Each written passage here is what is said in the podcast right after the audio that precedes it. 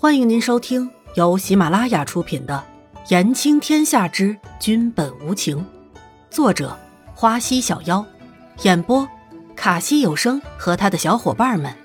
记得订阅、评论哦。第一百三十七集，下场。叶相追随先皇有功，赐御酒两杯。皇上。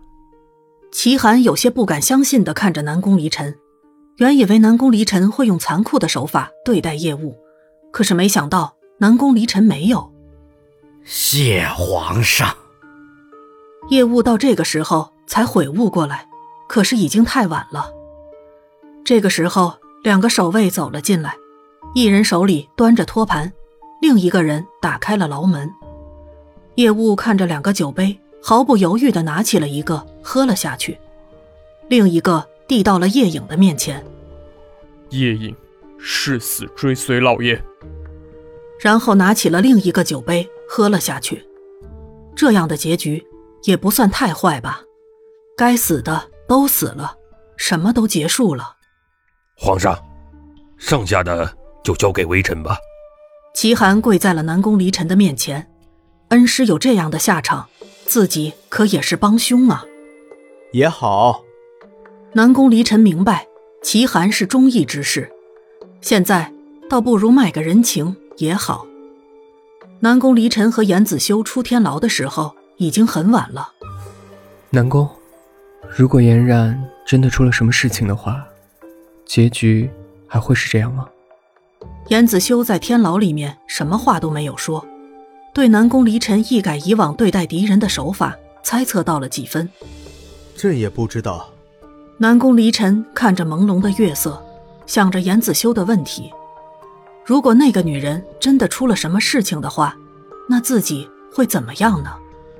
南宫离尘没有想过，也不敢想。严子修没有再说什么。这几天一直忙着朝廷和人影门的事情。都没有时间去玄和宫看看那个女人。好在子修一直跟在自己的左右，也没有时间可以去看那个女人。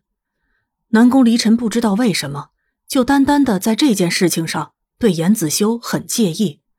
或许是伊颜染对严子修来说也是不一般的吧。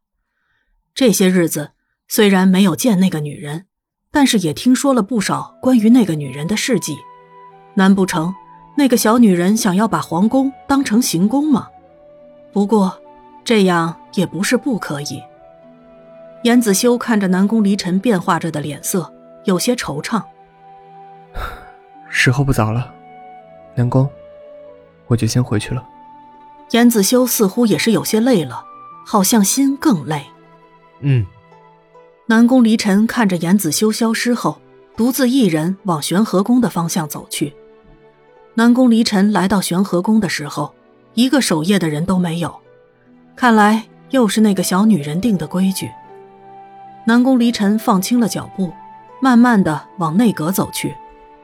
看到床上的人影的时候，一丝喜悦闪过心头。南宫离尘来到床前，看到伊嫣然安静的睡着，脸色有些粉嘟嘟的，像个小婴儿一样。再看到露在外面的手。